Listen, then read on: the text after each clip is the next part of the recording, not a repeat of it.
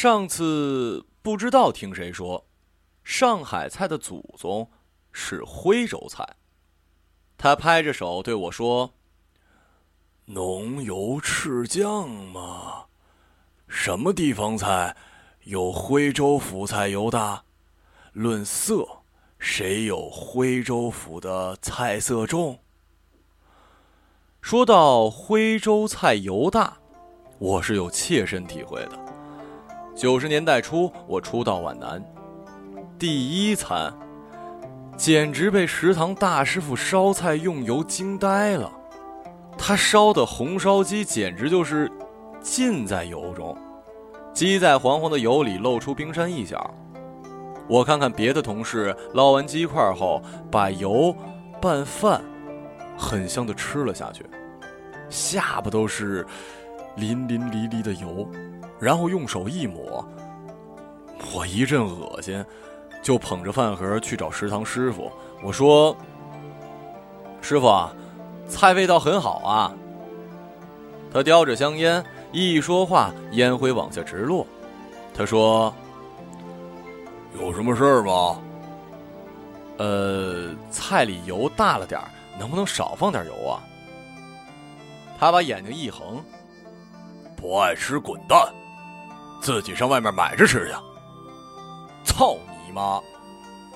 话音未落，我从卖菜窗口钻进半个身子，就要拿炒勺往他头上打。后面人拖住两只脚，把我从窗子里往外拽。怎么了？不就跟你说油大吗？哪儿来那么大火啊？旁边七嘴八舌。我们都吃挺好的，不油不油，等你在这上个个把月就好了。这时候，厨子也从厨房里抄了把菜刀出来，要跟我厮杀。天天烧给你们这些货吃，不成情罢了，还要打人！来来来，怕你是脚妈养的！早有旁边围观的人夺下他的菜刀，然后起哄道：“不能动兵刃啊！就你这身肉，压也把他压死了。”大夏天烈日之下。众人站开一圈，我跟食堂大师傅弯下身子，相互找破绽。本着输跤不输把的精神，我拽了他两下，想给他来个扫腰，直接把他扔出去。谁知这厮是个武学奇才，手上滑不溜秋，根本抓不住。后来知道全是油。有一回好不容易把他脖子搂住，准备弄个抱颈摔，结果滑到头上去了。厨子的脖子和头不分，粗细差不多，加之一头油汗，一滑就从我胳肢窝底下滑下去了，倒把我弄了个狗抢屎。不是我赶紧来了个鲤鱼打挺，差点没给他一屁股蹲死。后来他飞腿踢我，把一只油腻腻的烂鞋踢过人家的屋脊，落到猪圈去了。最后经人劝解，我俩气哄哄的回各自屋去了。不过就这样打过一场，厨子跟我说话也和气了。晚上打牌的时候，他站在我后边看牌，嘴里逼逼叨叨的说：“皖南这个地方水寡人，你不要住长，住半个月，你比他们还馋，吃点油水都不知道跑哪里去了。你们看我胖，以为是我吃的，其实是烟熏的呀，油烟熏的。”其他打牌的人附和道：“人家一大早上，我们还睡的时候就起来烧粥配小菜，你当他容易呀？就是他偷吃一点也是应该的。我们也不演气。再说了，厨子不偷，五谷不收。”他在我后面说：“你哪只眼睛看见我偷了？哎，你去年不是搞了一铁桶的猪油回家吗？白花花的，你当我瞎子呀？”其他打牌的人不耐烦了，不行，你俩出去也打一架，吵死了。厨子想想，一天总不能打两架，影响不好，就没吱声。厨子家是屯溪附近的人，从我以上的描述可以想象出他烧菜的风格。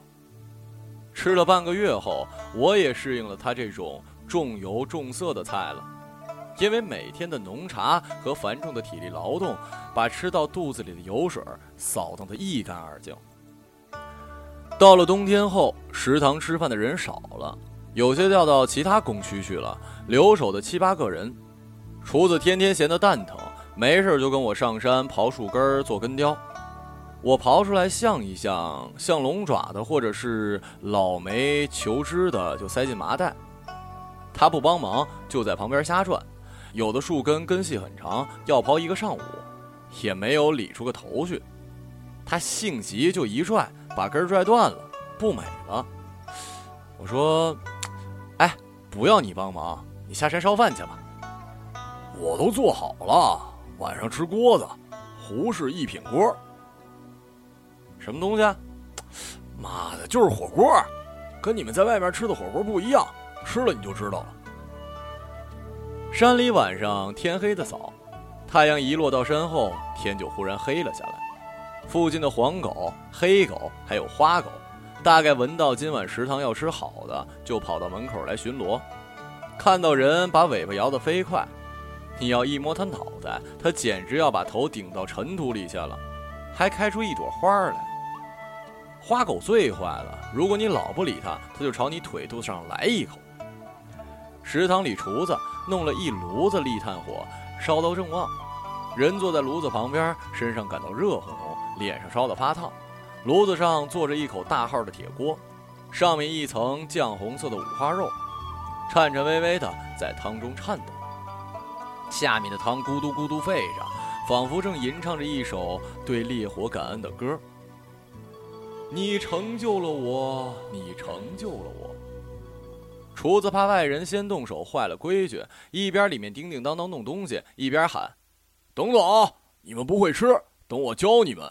我跟你们说，哪个先吃，哪个变猪。”过了一会儿，他拖着一个白瓷盆子从食堂里扭出来，肥腰扭的可款似的，一边扭一边报菜名。香辣白菜心儿解腻的。他抛了一个万人倾倒的眼风过来，灰白色的围裙里塞了一瓶白酒，一边拧盖一边说：“别乱动啊，听明白了再吃。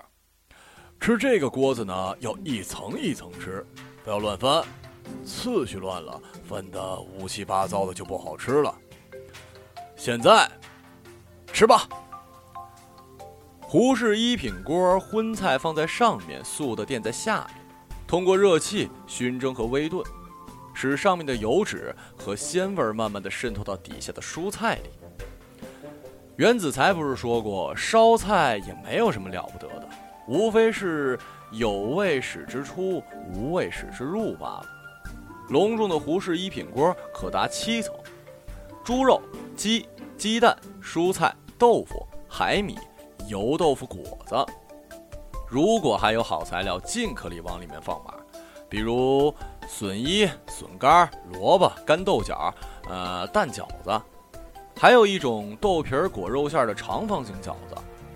码好后，先用猛火攻，然后端到炭火上慢慢的炖，中间用勺子把锅里的油浇淋在食材上，使味道保持均匀。等到最后，三花五层的猪肉夹到筷子上，似乎有一种弱不禁风、不能自持的样子。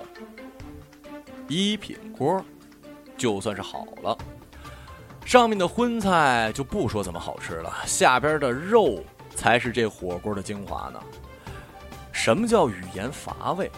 在美食面前，除了吃以外都是废话。筷子头雨点一样的落下。厨子一边劝酒，一边左右劝人：“慢点吃，对食道不好。哎，谁陪我喝一杯？妈的，别光顾着吃啊！这帮白眼狼啊，说点好听的不行啊！”我们腾出一只手，默默对他竖起大拇指。他用一种饲养员的眼光看着我。什么叫成就感？什么叫提刀四顾？厨子也有厨子的事业巅峰。后来有人问我对皖南的印象，我想也不想的说：“胡氏一品锅好吃。”如果他不满意还接着问，那我肯定要想很久。作为一光荣的吃货，我对山水园林基本上无感，所以绿妖问我苏州园林的印象时，我答非所问：“呃，说面上的浇头很好吃，令他相当失望。特别是在我饿的时候，没人能从我的手中抢下一条鸡腿这是我做人的原则，我想 到死都不会变的。